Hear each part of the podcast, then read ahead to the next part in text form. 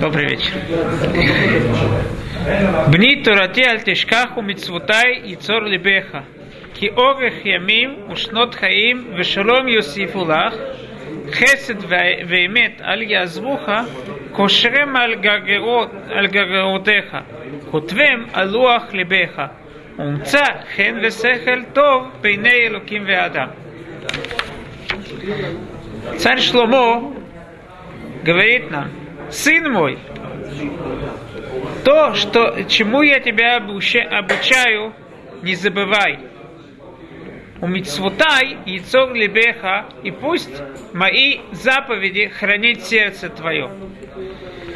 Говорит Вилинский Гаон, что Тору мы обязаны постоянно помнить. Э, время Торы всегда, и днем, и ночью. Но заповеди, для каждой заповеди свое время. Поэтому Торати альтишках, мою Тору не забудь, у мицвута яцор либеха, а мои заповеди пусть хранит твое сердце. Линцор – это ждать, хранить для чего-то мы должны хранить это в сердце, пока не придет время каждой заповеди, и тогда изучить ее глубже и выполнить. Киорех ямим, ушнот хаим, вешалом йосифулах. Поскольку долгие дни и, и годы жизни, и мир тебе добавит. Говорит Вилинский Гаон, что долгие дни и годы, это относится к заповедям. Вешалом Юсифулах, а мир, это относится к Торе. Мы после моли... Э, в конце молитвы мы всегда говорим Талмидеха Хамим Марбим Шалом Баула. Потому что мир – это наиболее понятие, которое связано именно с Торой. Насчет Торы сказано Драхеа Дархей Ноам Вехоль Тивотеа Шалом.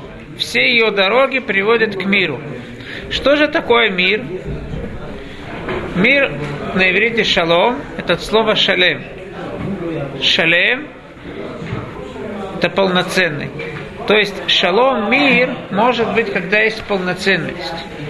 Войны происходят в, в мире, когда каждый думает, не понимают роль, у каждого народа есть своя роль, есть свое место. Также у каждого человека энлиха э, адавар маком. У каждой вещи есть свое место. Когда каждый, каждый человек понимает, какое его место, тогда есть шалом. Тогда каждый дополняет другого. А когда каждый думает, что другой занимает не его место, наоборот, он у меня что-то забирает. Это то, что пробуждает войны. Цель Торы – это поставить каждую вещь на свое место. Хесед веймет аль язвуха, кошрем аль гагерутеха, кутвем алуах лебеха. Хесед – это милость и, и правда, да не оставит тебя, кошрем аль гагерутеха, кутвем алуах лебеха привяжи их на свою шею и, и поставь их на свое сердце. В чем разница между хесед и эмет? Хесед – это милостиня, когда делается то э, э, больше, чем надо делать. А эмет – это то, что я делаю, мне кто-то сделал что-то хорошее, я ему возвращаю. И казалось бы, что Тут в этом посуке написан неправильный, неправильный порядок. Потому что прежде всего надо писать прежде что-то меньшее по, качеству, а потом что-то большее по качеству. Если правда, истина, это менее по качеству, то вначале должно быть написано имеет, потом хесед. Но мы так и видим насчет Всевышнего сказано, Равхесед Веймет. Насчет Всевышнего сказано тоже прежде всего Хесед, а после этого Эмет. Почему же это так? Потому что, во-первых, хесед, когда кто-то делает милость, он не делает это много. Если мне, я, мне надо воз, вернуть что-то, Прескиров говорил, что какая самая дорогая вещь в мире? Это подарок. Потому что если мне кто-то... Обычно за каждую вещь, если я плачу, есть какая-то оплата, я заплатил, сколько, как бы это дорого, дорого не стоило, я заплатил за это, я закончил выплату. Когда мне кто-то дает подарок, Потом я постоянно хочу как-то это выплатить, дают другие подарки, но никогда, э, никогда человек не чувствует окончательно, вот я выплатил это. Поэтому подарок Брескиров говорит, что это самая дорогая вещь в мире.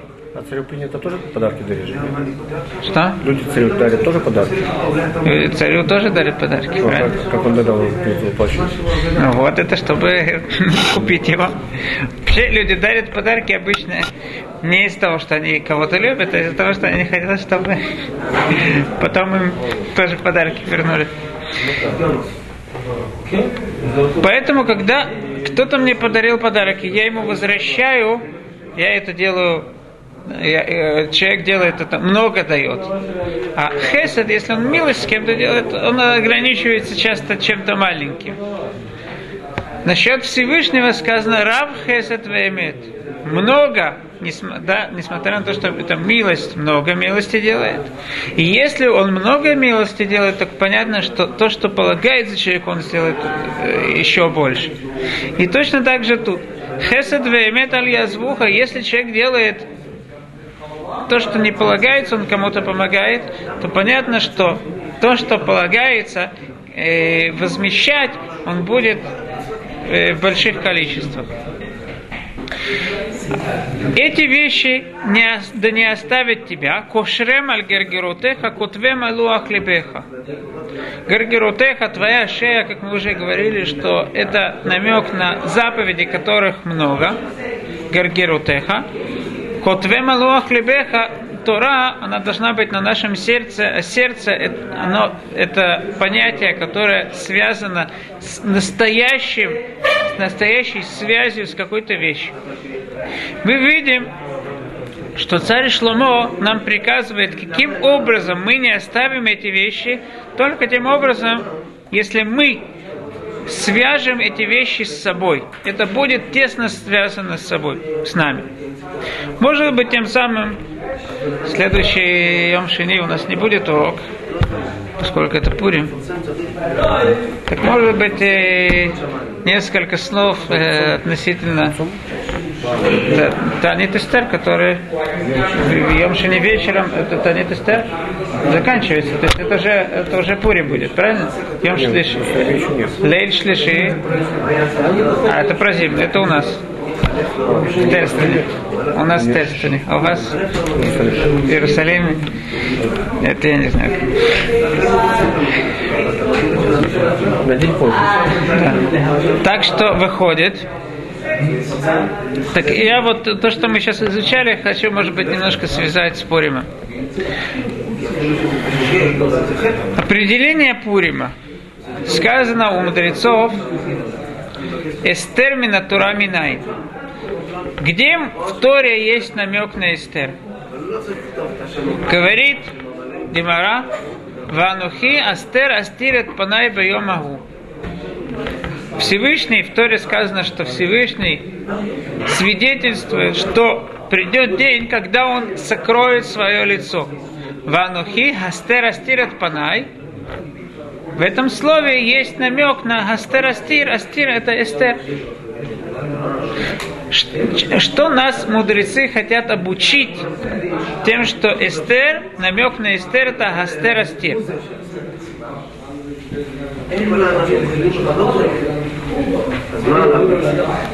Понятно, что мудрецы хотят определить Эстер, все, что происходило с Эстер, как то, что сказано в Торе Анухи Астер Астир Панай.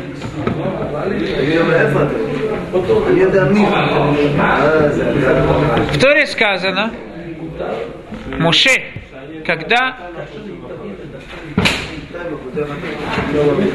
говорит с народом, он говорит так, Мамрима это аите мимаше, Вавки ахрей мути. Вы при моей жизни, говорит Муше, мамрима этими Маше, не шли по дороге Всевышнего. Вавки ахрей мути. Если при моей жизни так, говорит Муше, то после смерти, после моей смерти, что же, я знаю, что будет гораздо хуже. Откуда, почему Моше настолько уверен, что если при его жизни было нехорошо, то после его жизни будет еще хуже? Может быть наоборот. Может быть после его смерти будет лучше. Он был настолько уверен в своих педагогических э, системах и силах, что если я не, не, не, не преуспел с вашим воспитанием, то, конечно же, никто не преуспеет после моей смерти. Говорит Велинский Гаон, что есть большая разница между тем, как Всевышний вел себя с евреями при жизни Муше и после его смерти. При, жизни, при жизни Муше каждая вещь, когда евреи отклонялись от правильной дороги, то сразу получали наказание. Как мы видим во всех, любые вещи, которые рассказаны в Торе, сразу после отклонения от правильной дороги евреи получают наказание. После смерти Муше получают наказание. Но это происходит не сразу. Это может много времени занять, когда действительно придет какое-то наказание. Ребенок, который знает, что если он что-то сделает, он сразу получит за это наказание и продолжает делать э, неправильно себя вести, плохо себя вести, так понятно, что если не очевидно будет наказание, если он не будет чувствовать, за что он получил наказание, и даже если он будет знать, но это будет какое-то довольно далекое время, Почему вот, к примеру, э, дети учатся в школе? Почему бы они все хотят пройти экзамены? Почему нужны каждый раз, каждый день оценки? Они все знают, все готовятся. Вот у тебя есть через год, в конце года, будет экзамен, будет, э, должен будешь преуспеть в экзамене. Нет. Потому что то, что они знают, что будет через год, это не настолько влияет. Надо, если э, хотят, чтобы преуспели в своих учениях, я слышал в каком-то университете, в котором решили, сказали, для чего студенты к нам приходят сюда учиться? Они хотят сознанием выйти. Так не надо, так зачем нам им оценки давать? Это не нам нужно, это им, им нужно преуспеть. Так решили, не, чтобы никаких оценок в, среди года не было. Понятно, что это, это, эта система не преуспела. Ребенок не только то, то, что должно быть ему очевидно, за что он получает наказание, но он должен чувствовать каждый раз, как он сделает что-то плохое, он сразу получает за это наказание. Так если ребенок даже делая ведет себя плохо, даже когда наказание получает сразу, понятно, что если наказание мы от него отдалим, он будет неправильно себя вести, будет плохо себя вести. Это то, что Муше говорит.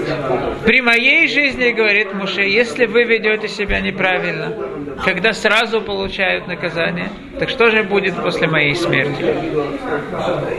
Если мы посмотрим, задумаемся, то, кни, то книга Эстер, я думаю, что она наиболее очевидная, наиболее яркая,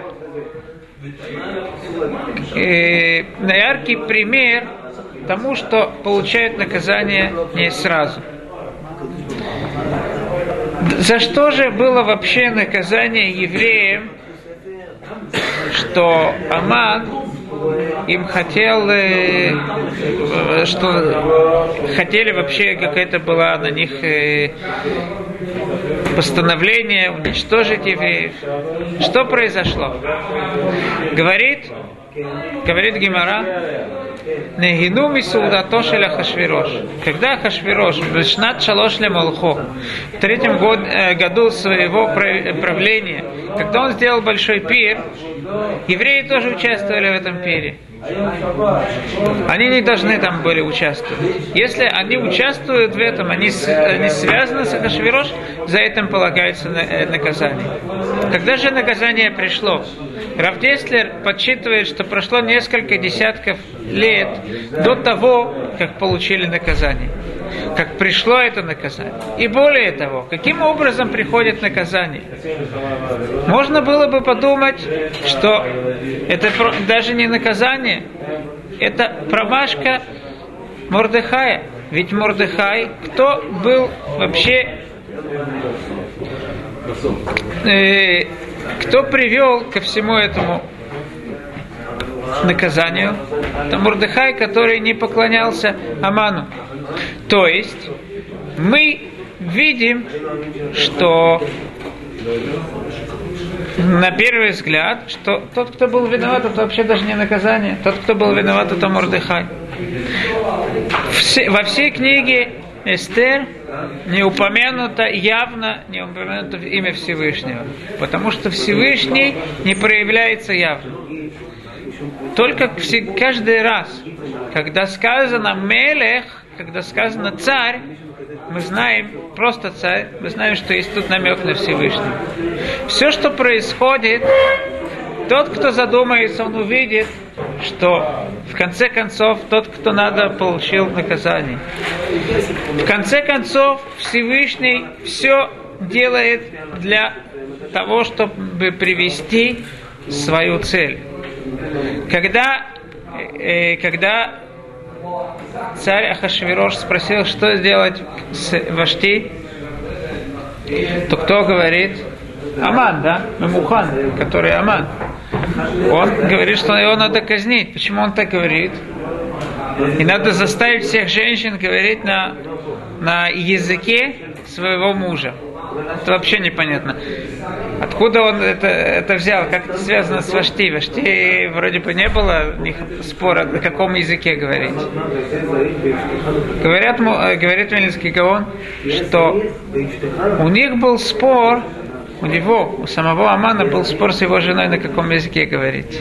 И кроме этого, так он говорит, он думал, вот запишут, он ей скажет, вот видишь, Кроме того, его дочь, он думал, если э, Ахашвирош убьет, э, накажет э, э, Вашти, так может быть он женится на его дочери. То есть инициатором всего этого был Аман. И в конце концов все это привело именно к казни самого, самого Амана. Сам Аман говорит, сделай, пусть царь сделает высокое дерево, он намеревается для Мурдыхай, а когда Аман провинился перед э, Ахашвирошем, Ахашвирошу говорят, и не аец, вот, он, вот это дерево. Такое высокое было дерево, что царь его видел. Если бы царь его не видел, Мелаха Фавханая, он каждый раз передумывал, то он мог бы тоже передумать, потом сказать не вешать. Но вот оно дерево, тогда повесьте на нем. Тот, кто задумается, увидит всю картину и поймет, что все от Всевышнего. Но это не явно.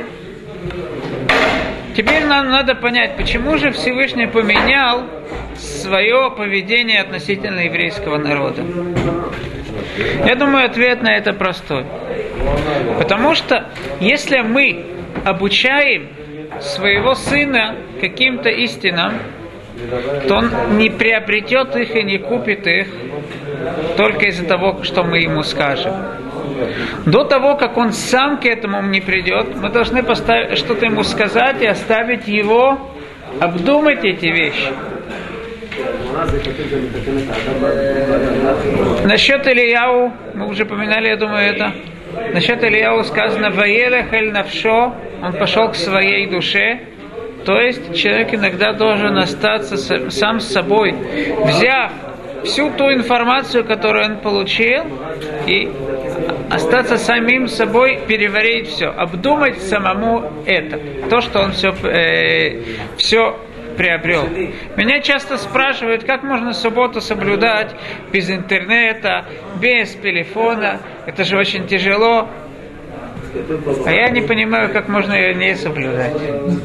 После все, всего моря информации, как человек может не оставить себе одного дня, чтобы немножко переварить все это, а подумать о том, что ты всю неделю впихиваешь в себя.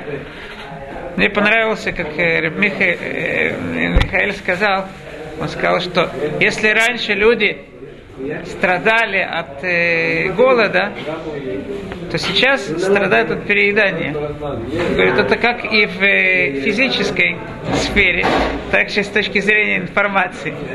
Если раньше мы пытались где-то там в Союзе какой-то куски информации где-то уловить, так сегодня столько уже информации. Да, да, уже ничего не хочется. Если есть суббота, человек может все переварить, все поймать, понять. Поэтому насчет субботы сказано «Ваинафаш». Если мы хотим приобрести действительно самих, самих себя, приобрести свою душу «Ваинафаш». Это день для того, чтобы приобрести душу, приобрести все понять, связаться с собой. Только то, после того, как человек сам задумается над, вещи, над вещами, только после этого он придет, он поймет их действительно правильно. Поэтому я думаю, что возможно, что Всевышний вначале он показал истину евреям, а потом он оставил евреев есть наказание, есть награда. Но вы уже должны задуматься и понять это сами.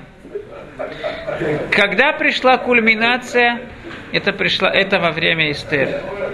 Панухи Астер Астират Панай, кульминация этого, то, что евреи должны были сами понять, сами задуматься, это ничего не явно, это во время Эстер.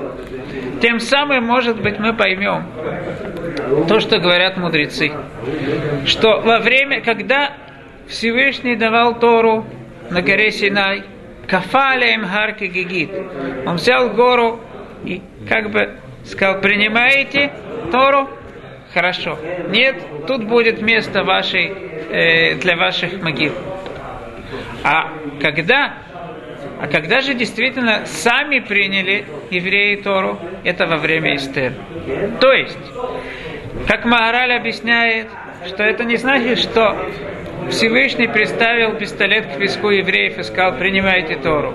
Нет, просто евреи тогда видели истину. Невозможно было не принять, они знают, что это истина. На этом все, весь мир стоит, невозможно не принять Тору. Во время Эстер, но это не значит, что вы сами приняли. Когда тебе что-то объясняют, показывают, ты видишь это, понимаешь, но ты чуть сам не пришел к этому. Когда же евреи сами пришли к этому? Это во время Эстер, когда ничего не было явно, и все равно евреи поняли, почему и от чего. Тогда это значит, что действительно сами евреи приняли на себя Тору.